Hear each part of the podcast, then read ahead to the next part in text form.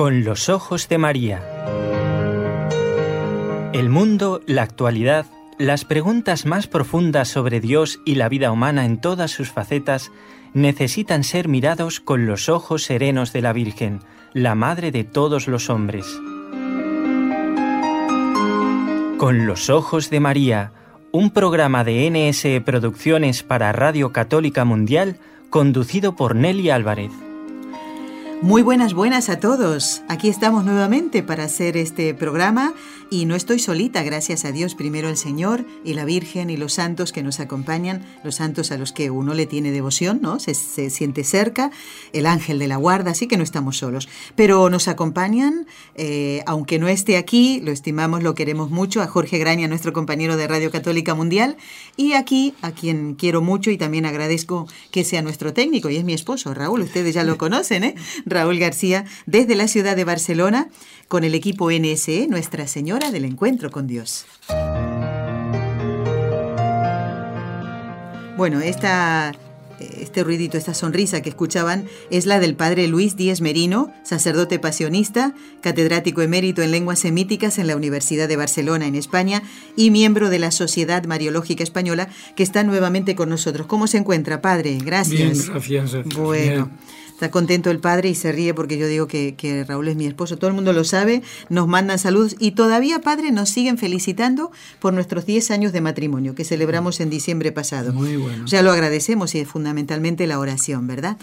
Padre, en un programa anterior estuvo usted en Con los Ojos de María respondiendo las inquietudes de algunos oyentes, dudas. En ese programa hablamos del de el, sacerdocio de Melquisedec, eh, también conversamos sobre la, la cruz de Jesús y quedaron pendientes algunos puntos que tocar. Por eso lo volvimos a invitar partiendo de la duda de María de Argentina, que ella eh, quería saber desde cuándo llevamos los cristianos católicos la imagen de Jesús, eh, cómo fue históricamente extendiéndose esta costumbre de utilizar o de, tener el crucifijo, ¿verdad?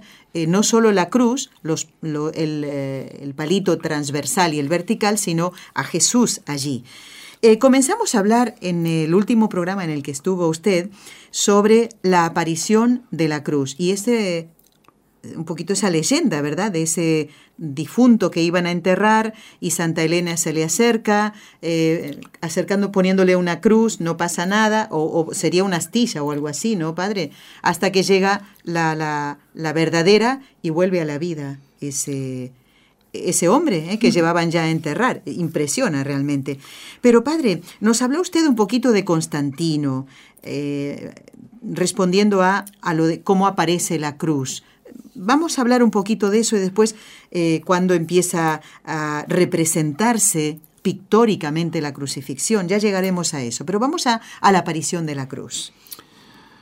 Efectivamente, hasta el año 313, con Constantino I, en la eh, religión cristiana estaba en las catacumbas y entonces no tenían otro sistema de comunicarse que cuando estaban allí eh, se autentificaban porque ya se conocían personalmente. Claro. Pero cuando no se conocían personalmente, hay una tradición que dice que solían hacer con el dedo en el suelo una cruz, en el polvo, ah. y eso ya detectaba que ellos eran los cristianos religiosos de la cruz.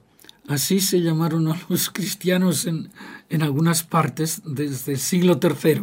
En eso pensaría después con los siglos San Pablo de la Cruz, tal vez, Posiblemente. la cruz es el principal símbolo del cristianismo. La palabra cruz proviene del verbo latino cruciare o cruciare, que significa crucificar o torturar. Ah, y la palabra crucifijo, que para nosotros es muy común, padre, ¿qué significa o de dónde proviene? Pues proviene del verbo latino crucifigere, que viene a significar fijar en la cruz. Fixen, fixum y crux. La forma católica de la cruz es una línea vertical atravesada por otra línea horizontal. Pero Mm, yo he visto en las inscripciones em, de Siria hasta 328 formas diferentes de la cruz que hacían los cristianos primitivos, los arameoparlantes. La forma a esta cruz se le conoce como cruz latina. Su origen se refiere al método de ejecución que se utilizó con Jesucristo. Algunas interpretaciones místicas sugieren que la porción vertical representa la divinidad de Jesús, mientras que la horizontal representa su humanidad. Qué bonito, ¿no? También eso, ¿eh? mm. muy bien. Padre, eh, antes nos decía eh, usted este dato muy interesante de que para identificarse los cristianos hacían, los religiosos de la cruz, hacían esa señal en el suelo, ¿no? Para indicar, mira, estamos con Cristo, creemos mm. en Cristo, mm. ¿verdad? Pero lo que es la representación, ¿verdad? Lo, estaba pensando ahora en las catacumbas. Tuve la bendición de poder estar en Roma en las catacumbas de San Calixto, ¿no? Y allí, por supuesto, creo que hay representados, ahora no lo recuerdo porque fue hace años, pero me refiero a no solo el hecho de que la persona hiciera la señal de la cruz en el suelo para identificarse, sino que apareciera en una, en una pared eh, o, una representación, un dibujo, una pintura, por decirlo de alguna manera. Eh, efectivamente, con Constantino I escogió el crismón, que es una forma así como si fuese una feta.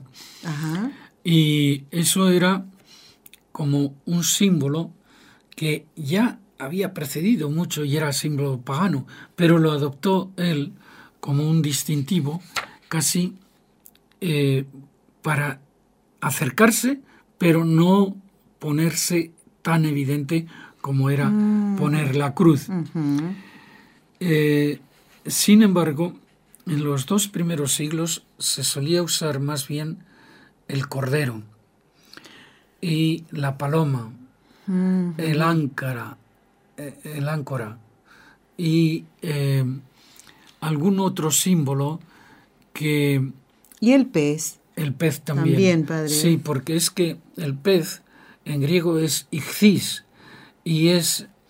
Eh, son cinco palabras griegas que significan hijo de Dios, salvador del mundo.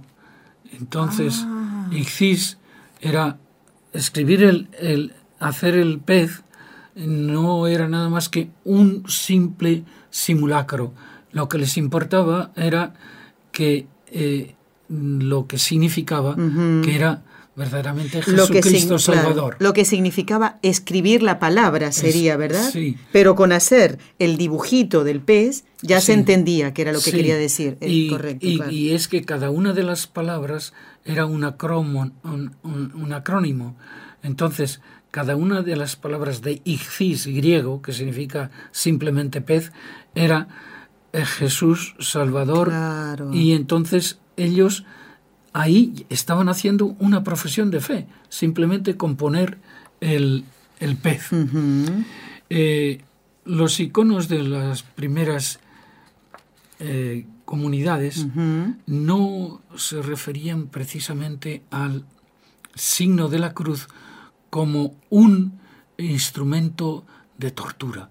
Eso lo tuvieron tan tanto miedo que aquí las más antiguas representaciones en Cataluña, en, en, la época del románico, no hay ningún crucifijo que siendo crucifijo y estando crucificado sea Cristo paciente, sino que es Cristo majestad, le llaman.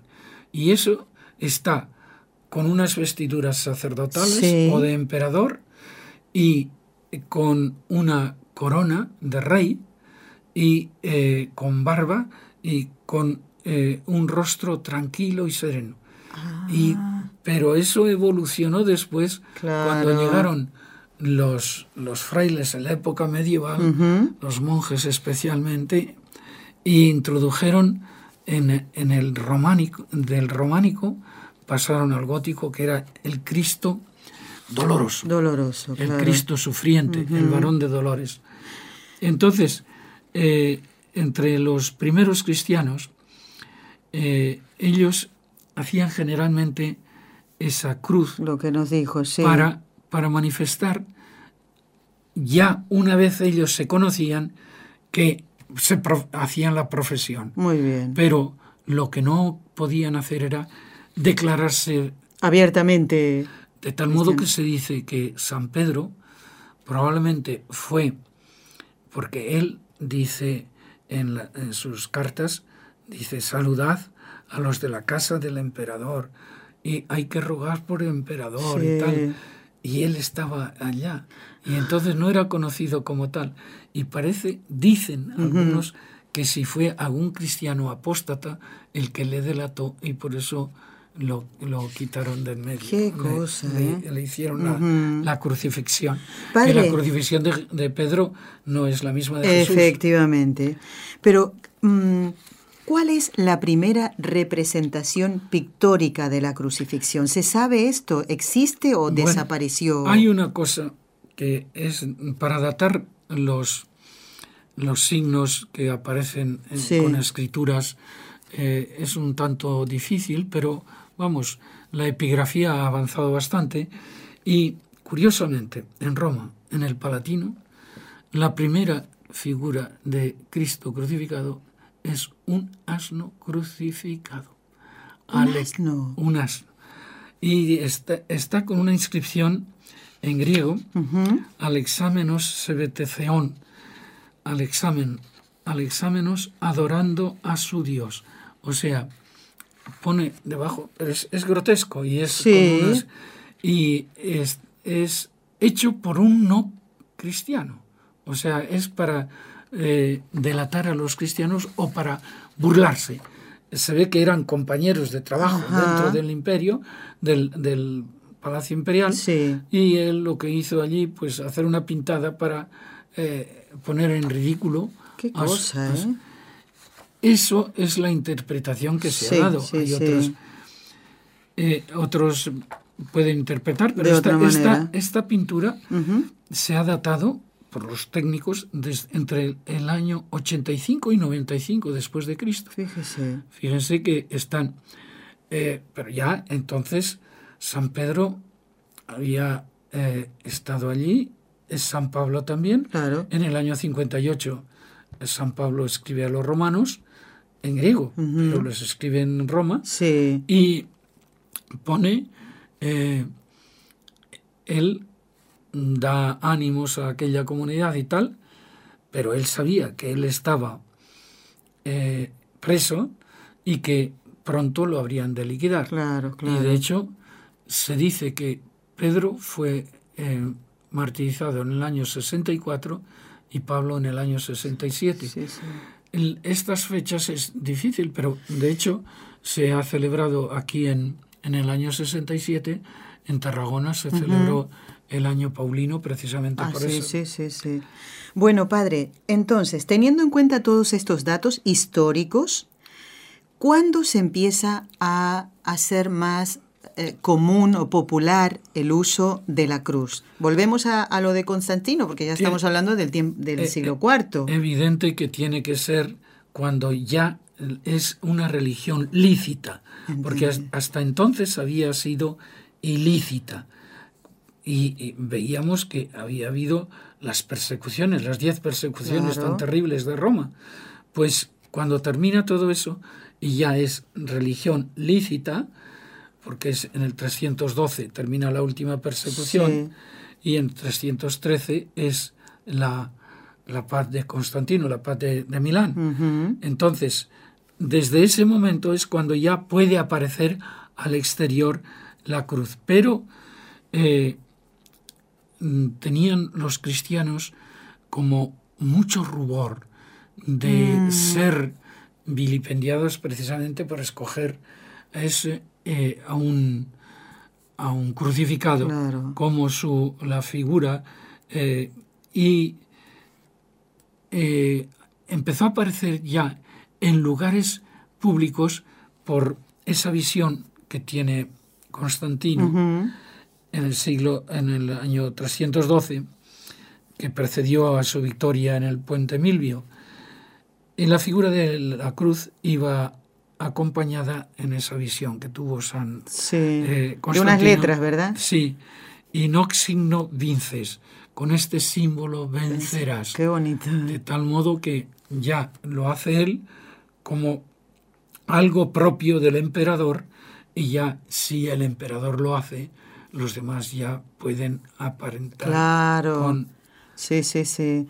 Padre, eh, cuando estuvo el doctor Rodríguez Almenar nos decía que, porque le preguntábamos también de la cruz, porque un oyente lo preguntó, ¿dónde está ahora actualmente la cruz de Jesús? Nos lo explicó todo esto, pero al hablar de Santa Elena decía que ella sería ya eh, muy mayor, que ella no era la que estaba haciendo las excavaciones, sino que, pero que ella tuvo, cumplió un papel muy importante en el hallazgo de la cruz. Eso es evidente. Cuando Sí. se dice que uno hace las excavaciones, Claro. no es que él, los que van son los técnicos. Sí. Y para las excavaciones, en la actualidad, nosotros, por ejemplo, hemos tenido programas de, para el Departamento de Arqueología, Sí. programas de excavaciones en tanto aquí en Europa como allá en el Oriente Medio. Recuerdo que en- cuando yo fui por primera vez a Israel, teníamos a nuestra disposición di- eh, mil tels para excavar. Mil ¿Qué es tels. Mistels? ¿Qué Tel- es? tels Tels. significa una colina artificial, que es Ah. una, una colina hecha en un lugar donde está habitado, se destruye, viene la- una guerra, destruyen y se construye sobre eso, y se construye sobre eso, y se Ah. construye, y ahora aparecen, eh, Jerusalén ha sido 32 veces Caramba. destruida. Entonces, así aparece Megiddo y otras, otras excavaciones Sí, sí. donde si se va a Jerusalén se ve inmediatamente, sobre todo en el Ofel, Ajá. cómo han sido las destrucciones. Allí puede usted ver cómo hay una, una especie de eh, tablita Sí. que es de un color. Sobre esa otro color y otro Ah. color son las distintas eh, destrucciones que ha habido de la ciudad. Increíble. Claro, pero usted, o sea, van a hacer eso, pero usted, el padre Luis, no va a hacer las excavaciones. Evidente, los alumnos nuestros eso lo tomaban como prácticas y se unían a los técnicos que dirigían las excavaciones. Pero, de hecho, eh, Santa Elena lo que hizo fue propiciar, primero, la búsqueda. Segundo, buscar quién tenía que hacerlo para pagarle y que lo sacase. Y después transportar lo que había sacado hasta Roma. que Menudo trabajo, traer. claro. Evidente. Qué interesante, ¿eh? Padre, y también nosotros eh, en, en la iglesia, como todo es eh, honrar y venerar y adorar a Dios y venerar a los santos y venerar a Nuestra Señora, también tenemos en el Santo Oral el día de la exaltación de la Santa Cruz. Ese es el día que se supone que fue descubierta la cruz. Pero una cosa es la exaltación y otra es la invención de la Santa Cruz. ¿Cuál es la diferencia entre las dos cosas, La invención es el día que se encuentra, que sería el 3 de mayo, según la tradición, del 326 posiblemente. Y la exaltación es ya cuando se, la cruz está reconocida como un símbolo del cristianismo y el imperio la ha aceptado, de tal modo que sería el poner la cruz, lo que había sido ignominia, ahora es gloria. Entonces busca la Iglesia un día para reunir todos esos sentimientos y esa emotividad que supone el ser reconocida la cruz desde el más hondo lugar que tenía en la apreciación de la humanidad Claro. hasta el máximo que es ahora el que Jesús la haya santificado. Porque de hecho, la cruz hoy continúa siendo una maldición si se toma simplemente el capítulo 21 del Deuteronomio, Sí. donde dice, maldito el que pende de la cruz. Y entonces, eso no está quitado. Claro. Pero cuando Jesús ha sido el que ha asumido eso, entonces aquello que era la ignominia la ha convertido, como decía San Pablo, lo ha convertido en gloria. Padre, por eso en España, en algunos lugares, no sé si en otros países, se celebra la, cru- la Cruz de Mayo, por ejemplo. ¿Es eso? Claro, claro. Mm. Y además, en todo el descubrimiento de América se pusieron lo que era las cruces de término, que era donde se reunían los aborígenes, los autóctonos, se reunían para hacer sus encuentros, para arreglar cosas, para dialogar, para ah, Y, y, alrededor de eso se hizo una iglesia. Después, cuando ya se convirtieron al cristianismo. Entonces, la cruz de término significa un lugar donde se suelen cruzar todos los caminos. Ah, entendido. Y, si se va, por ejemplo, cruz de término hay muchas en Austria, en, el Südtirol o en, en Grecia, en las islas, encuentras en el cruce de caminos siempre hay una incluso en, en Austria recuerdo que eran esas cruces como nieva tanto eh, les ponían una especie de capillita y allí ponían flores y también comidita para los pájaros durante el invierno. Muy bien. Les recordamos a los oyentes que estamos haciendo el programa de hoy, hablando, bueno, teniendo en cuenta las consultas de oyentes. Hacemos una pausa muy cortita y enseguida regresamos en el programa.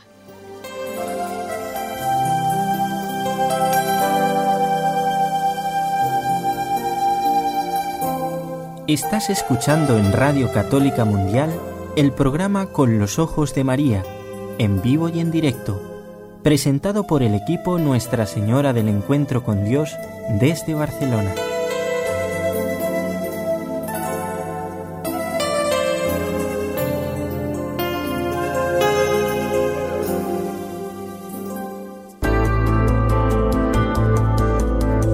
¿Quieres escribirnos ahora mismo?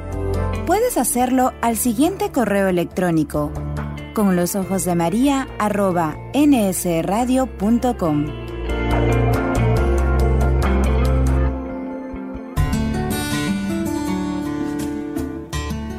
Intención de oración del Papa Francisco para el mes de septiembre.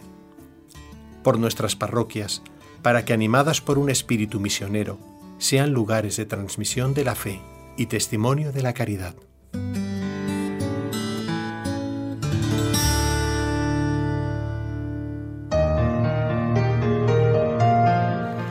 Bueno, continuamos en compañía del padre Luis Díez Merino, sacerdote pasionista, que mm, ahora vamos a, mm, a, pasar a otra consulta, padre. En este caso nos llega de Chile.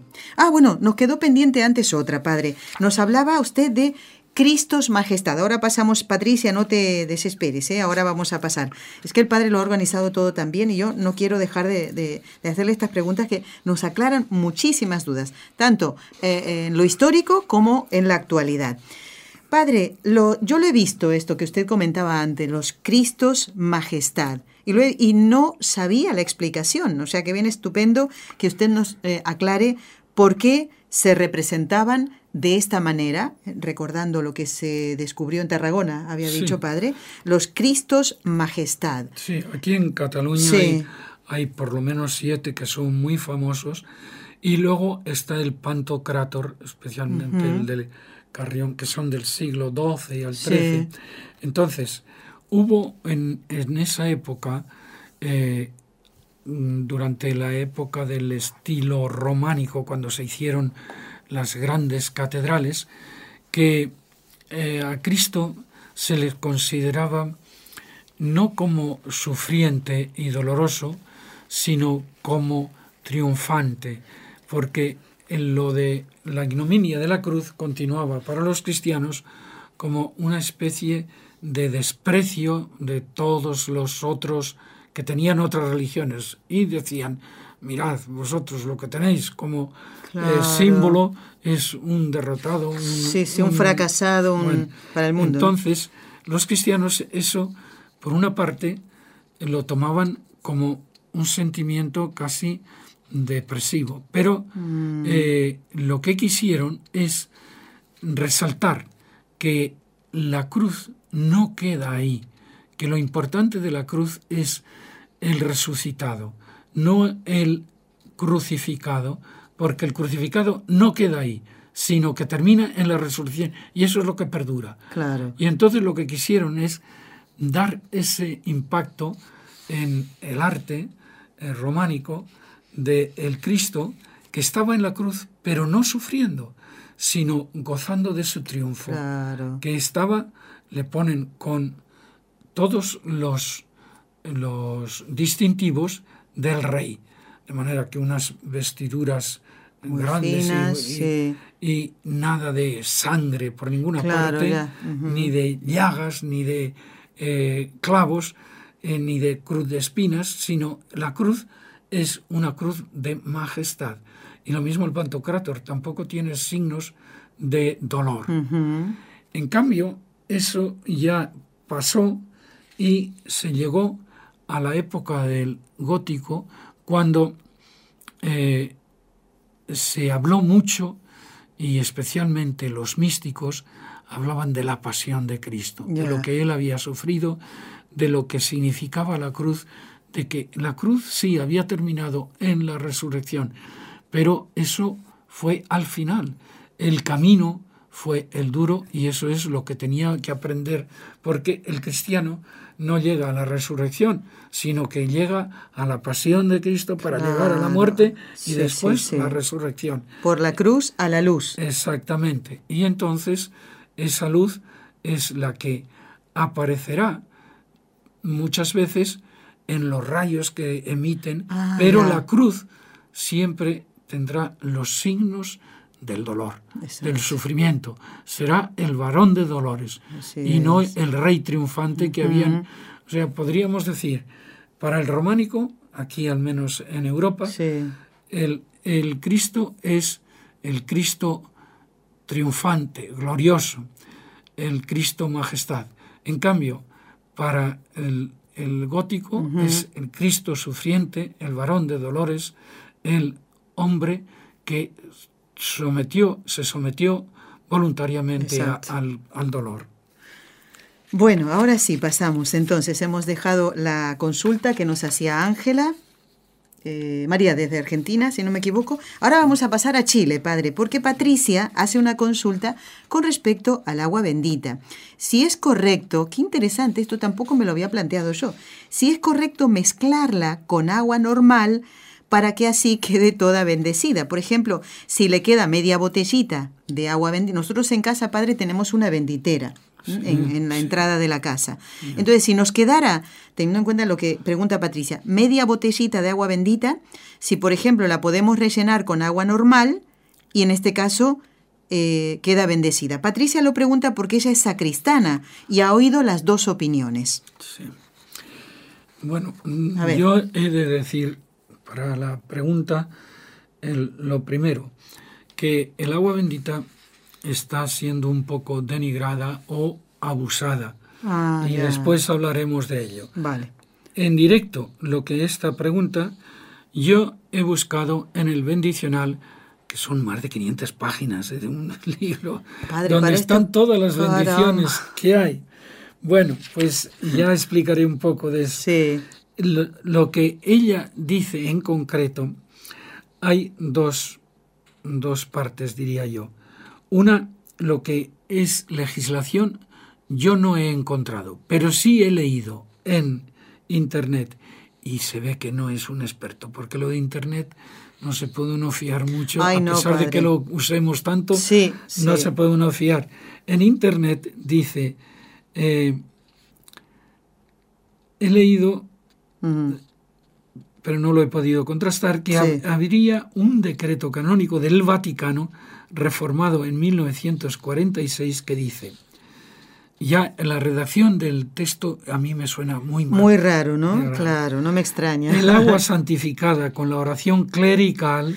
Suena raro eso, clerical. Consta de la propiedad de ser distribuida a los feligreses. El rito de bendición del agua está dotado de compartir sus mm. propiedades al mezclarla con otra cantidad de este líquido sin afectar o disminuir su poder de bendición. No me extraña que le suene raro, padre. pero es que eso ella lo puede consultar como yo lo he consultado, pero no, fía, no, fiarse, claro. Bueno, de todos modos, sí que hay una cosa clara, y es que la bendición de un objeto se adhiere a él de tal modo que no la pierde.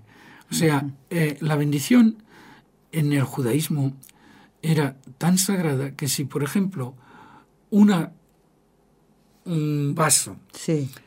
o un- una cazuela se usa para coger la sangre de los animales sacrificados y la cazuela es de oro y se ha ya usado tanto que está medio gastada o se ha roto, ta- eso no se puede ni fundir ni cambiar Para, para, darle otra ser- utilidad. Para otro servicio, porque está consagrado Consagrada, claro. y la consagración es algo que materializa.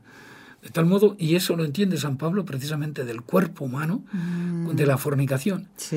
Dice que el cuerpo es santo y no se le puede usar para lo que uno le dé la gana, Claro, claro. porque es santo. Sí, sí, Entonces, eso por una parte. Eh, por otra, lo que dice de la praxis, eh, yo he hecho varias consultas verbales, pero he vivido una tradición dentro de las comunidades y de las parroquias, en las que se usa el siguiente criterio, que es bendecir el agua primera por un sacerdote o un diácono y con las fórmulas que pone la liturgia, que pone muchas. Después, eh, a medida que disminuye, si uno quiere repostar el agua que falta, que nunca sea en mayor cantidad de la que hay, bendecida. Entendido, padre. Ese claro. sería el criterio general y que lo he visto usar durante muchos años y en muchas parroquias. Sí. Entonces, si me dicen cuál es la legislación para ello, yo sé que a liturgos les he escuchado esto, pero determinaciones canónicas o no las conozco. Si algún día las conociese, las daría. Por supuesto, nos la trae padre y nos la informa. Muy bien. Así que, en principio, si la cantidad que se eh, reintegra no es mayor que la que ya se posee, queda toda bendecida. Y esto, fíjense que es incluso, mm, aun cuando siendo de cosas santas no se puede hacer equivalencia, pero en las cosas eh, químicas sucede así. El- yo en 1956, hace algunos años, en- estuve visitando unas bodegas aquí en España de vino y tenían las pipas, llamaban, o sea, las carrales, eh, de año, o sea, desde 1900 1850, una, 1851, otra, y así hasta... Sí. ¿Qué son, como, eh, para que entendamos todos, padre? eh, por ejemplo, yo no había escuchado nunca esta palabra, lo que usted utilizaba ahora. ¿Serían como depósitos Sí, pero... eh, pero- diferenciados por años uno de otro? Sí, Ajá, sí, sí. Está, muy bien. O sea, cubas. Cubas, cuba, eso, ahora una- sí. Una cuba que tiene, pues, desde 1900, 1850, otra 1851. Sí. Pues nos dijo que la experiencia que él tenía, que sacaba vino de la de 1850, y fíjense, de 100 años, entonces lo re- rellenaba lo que sacaba con la madre que tenía dentro, y al año siguiente ya se había convertido todo en 100 años viejo, el vino. Eso, eso nos lo dijo. Yo se lo creí porque no tenía ninguna otra, otra iluminación. sí. Y él era experto, él era el, el dueño de la... Pero el vino que ponían no era en mayor cantidad que el que Por estaba allí. supuesto que no, por supuesto que Claro, no. y usted dice que se podría, claro, no se puede comparar, ¿no? O Pero a lo mejor tener en que cuenta es, esto. Es una osmosis Una- que se claro. hace, se hace. Padre, ya eh, nos queda poquito tiempo, pero nos gustaría que nos hablara del significado de la, de la bendición. ¿eh? Sí. En este caso Es- del agua, que es lo que es, pregunta. es muy importante Patricia. que benedicere, decir bien, pero es comunicar una potestad espiritual a un objeto. Les he dicho que era la consagración de, en el templo de Jerusalén de un caldero que se usa para traer agua o de un incensario que se usa para el incienso, Sí. eso queda bendecido, pero santificado, de tal modo que cambia lo que diríamos su materialidad, que no se puede reusar ni eh, usar, eh, si por ejemplo es oro o así, eh, el fundirlo para decir, hacemos otra. Otro, para que quede mejor. Eso ya es... es Entonces, ese concepto de que la bendición es física, o sea, se transmite con un poder físico, pero es espiritual. Entonces se adhiere al objeto de tal modo y así, eh, por ejemplo, en las fórmulas de la bendición del, con el agua, dice, con esta bendición del agua recordamos a Cristo, agua viva, así como el sacramento del bautismo en el cual nacimos de nuevo del agua y del Espíritu Santo. Mm. Siempre pues que seamos rociados con esta agua o que nos antigüemos con ella al entrar en la iglesia o dentro de nuestras casas, daremos gracias a Dios por su don inexplicable y, explica, y pediremos su ayuda para vivir siempre de acuerdo con las exigencias del bautismo, sacramento de la fe, que un día recibimos. Qué bonita oración, Padre. O sea, que esto es lo que pone ese bendicional, que es un, uno de los libros litúrgicos. O sea, como tenemos el misal, claro. tenemos luego para cada uno de los sacramentos, de los siete sacramentos, pero para los sacramentales tenemos un libro grueso, el de las 500 páginas, padre. Ese. bueno, padre, ya por último, mm, porque usted ya se tiene que ir. Hablamos del agua bendita como un sacramental. Explíquenos un poquito esto. A ver si en algún otro programa más adelante podemos ampliar, pero ya para que usted eh, eh, pueda irse a sus labores, padre. No quiero que, nos quedemos sin esto, porque es, fundamental también recordar que el agua bendita es un sacramental. Sí, y este sacramental, o sea, que hay que considerar que es algo espiritual cuando se trata de bendiciones de personas, la mesa, los objetos, lugares. O sea, por una parte empleamos un eh, elemento espiritual, que es la bendición, que tiene que estar dada por una persona que tenga esa dignidad. Si es para algunos objetos, tiene que ser el obispo, si es para otros el sacerdote, si es para otros el diácono, si es para otros incluso las bendiciones que los padres daban a sus hijos. Eso también es una bendición porque el sacerdote y el, padre y la madre son como si dijésemos los representantes de Dios en la familia. De tal modo que ellos tienen una potestad de Dios en orden a sus hijos, a orientarles, a ayudarles y eso a bendecirles, a decir, a declararles que las cosas que les vayan a suceder después de que reciben esa bendición sean positivas para ellos. Muy bien. Toda bendición es alabanza de Dios y oración para obtener sus dones. Ahí está. ¿eh? En Cristo los cristianos son bendecidos por Dios Padre con toda clase de bendiciones espirituales. Y eso es San Pablo a los Efesios. En la Constitución sobre la liturgia, en el número 60, se dice, la Santa Madre Iglesia instituyó además los sacramentales. ¿Y qué son los sacramentales? ¿Qué son los sacramentales? Son signos sagrados que han sido instituidos por la Iglesia Católica para que imitando de alguna manera los sacramentos se expresen efectos, sobre todo espirituales, obtenidos por la intercesión de la Iglesia. De tal modo que decimos instituidos por la Iglesia católica, de tal modo que esos sacramentales no los tienen otras iglesias.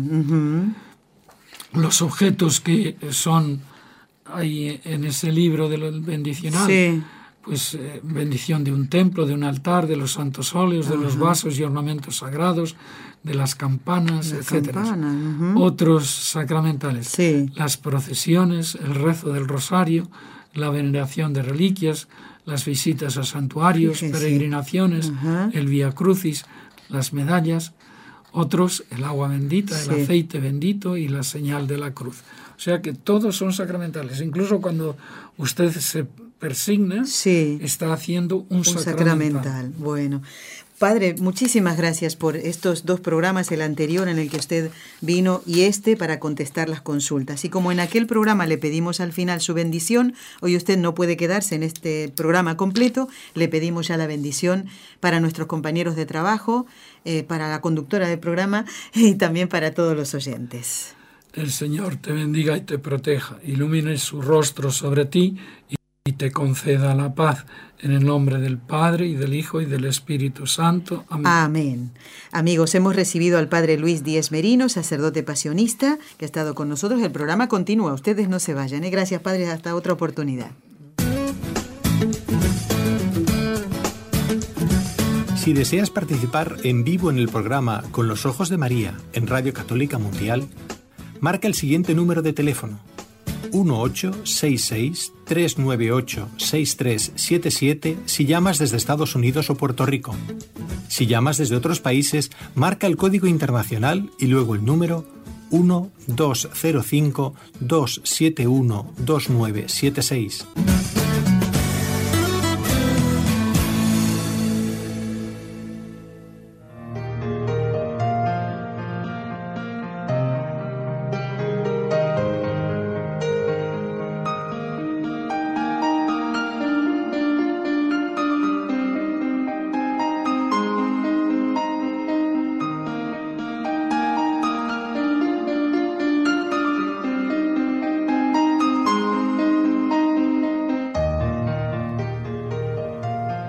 Llegado el momento de charlar directamente con ustedes.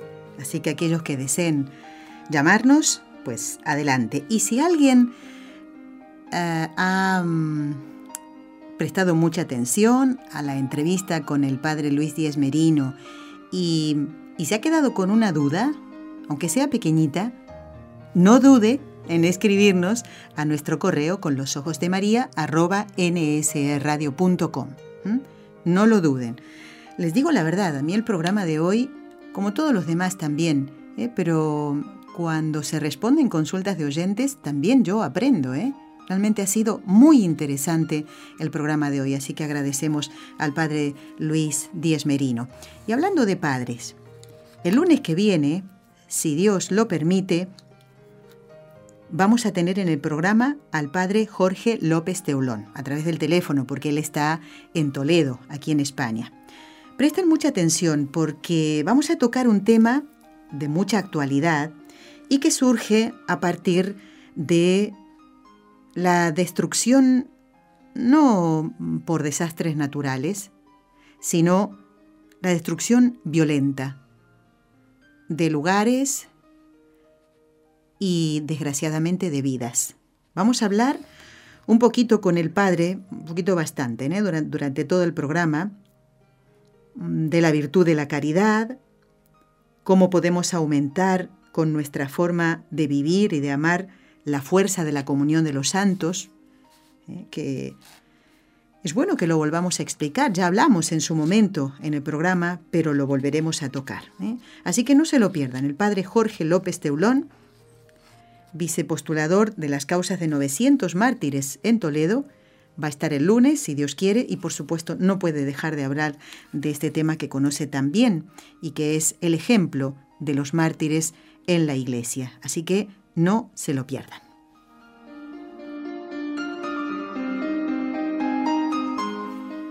No nos hemos olvidado que hoy es el día de Nuestra Señora de los Dolores. Hablamos de la cruz con el Padre Luis.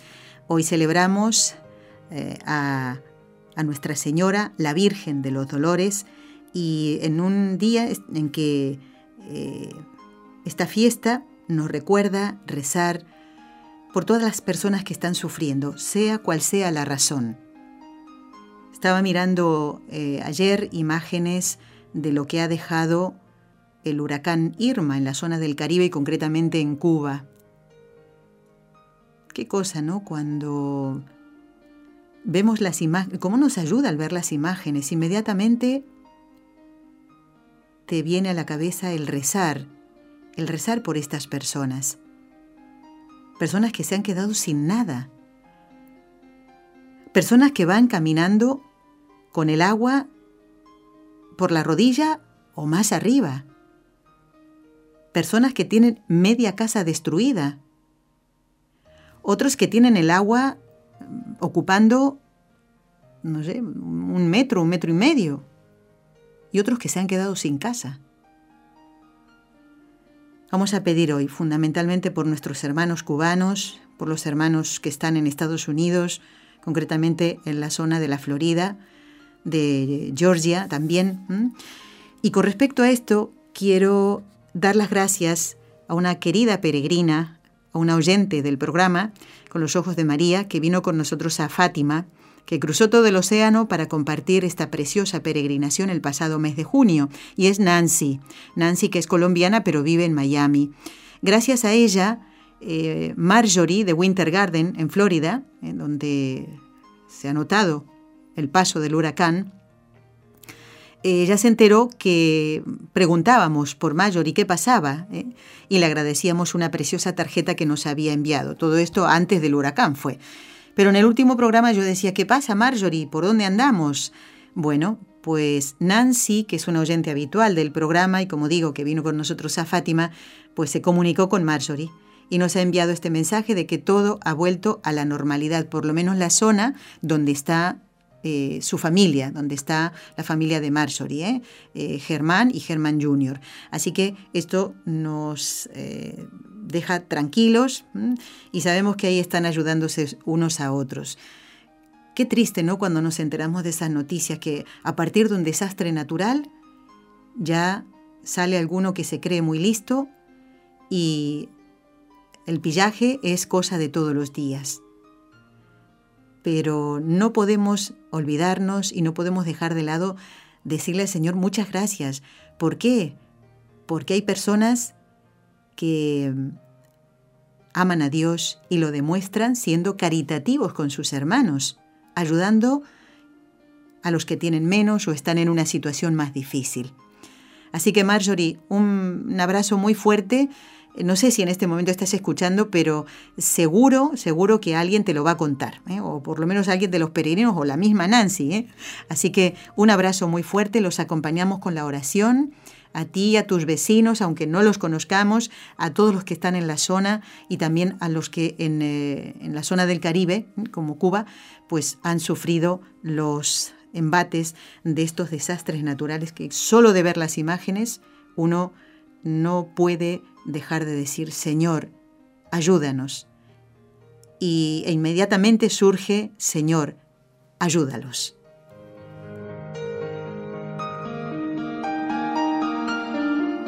Y justo vamos a rezar ahora, vamos a encomendar a todas las mujeres que tienen el nombre de Dolores o que le dicen Lola o Lolita, las vivas y las difuntas, y fundamentalmente las que escuchan este programa. Así que con mucho gusto lo vamos a hacer.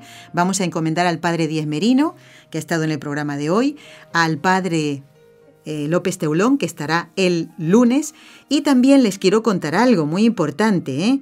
que el domingo que viene, si Dios quiere, vamos a conocer personalmente al Padre Jesús Ignacio Merino, lo iremos a visitar a Logroño, estaremos con él eh, y ya les haremos saber cómo ha ido todo. El lunes les vamos a contar, así que con mucho gusto rezamos. Hay una llamada, me dice Raúl. Bueno, mm, María Josefa. ¡Ay! ¿No será María Josefa la que yo conozco? ¿Será ella? María Josefa, muy buenos días. María Josefa, ¿me escuchas? Sí, yo le escucho. Buenos días, ¿cómo están? Claro que sí, eres tú, mi querida peregrina de Fátima. Exacto.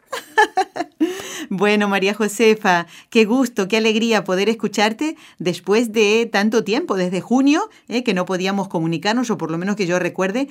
Mm, María Josefa, ¿qué nos quieres comentar? Y luego te invito a que reces conmigo las tres Ave Marías, al igual que los otros oyentes. ¿Qué te parece? Hay algo pasa con el teléfono, no se oye bien. María Josefa, no te escucho. Bueno, vamos a hacer una cosa.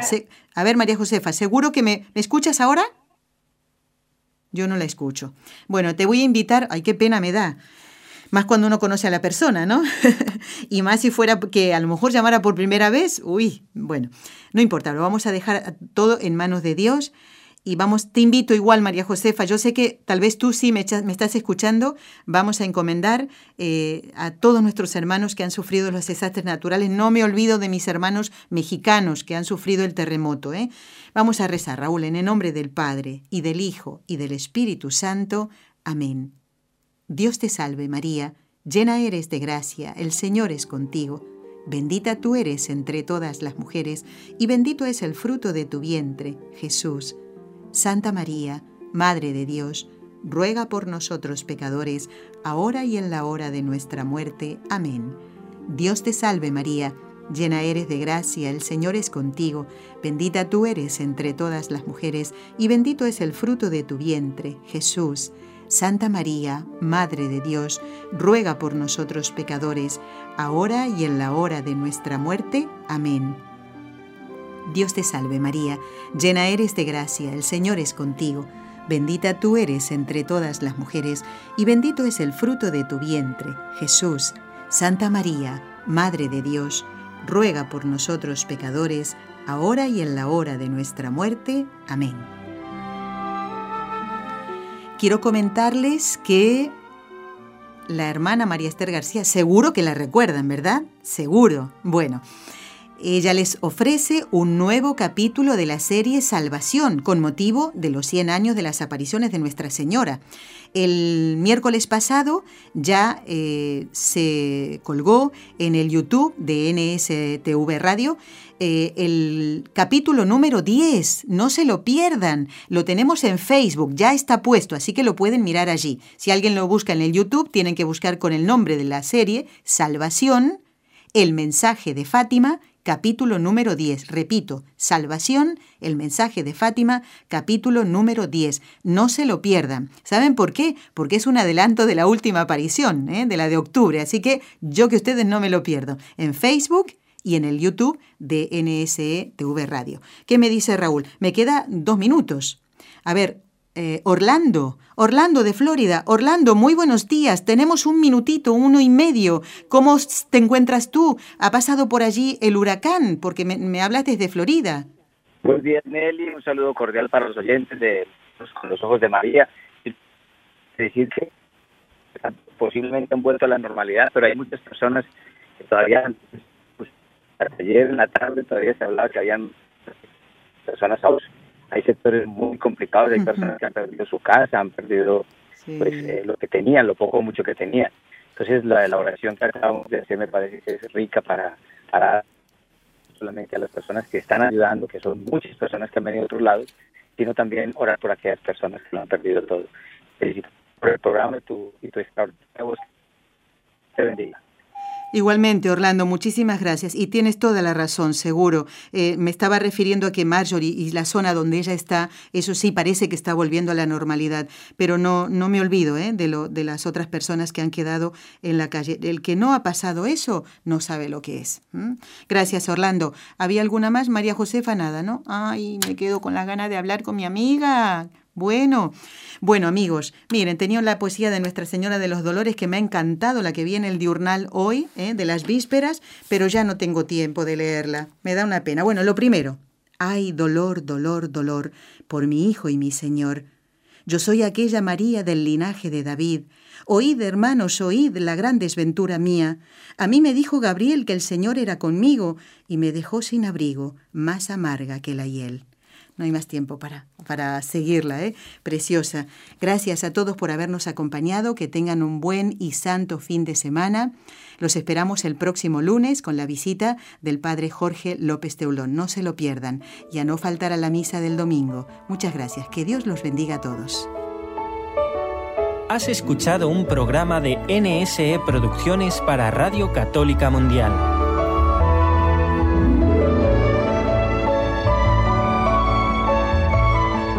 ¿Quieres conocernos? Escríbenos al correo electrónico con los ojos de María nsradio.com. Envíanos tus sugerencias o comentarios con los ojos de María arroba nsradio.com.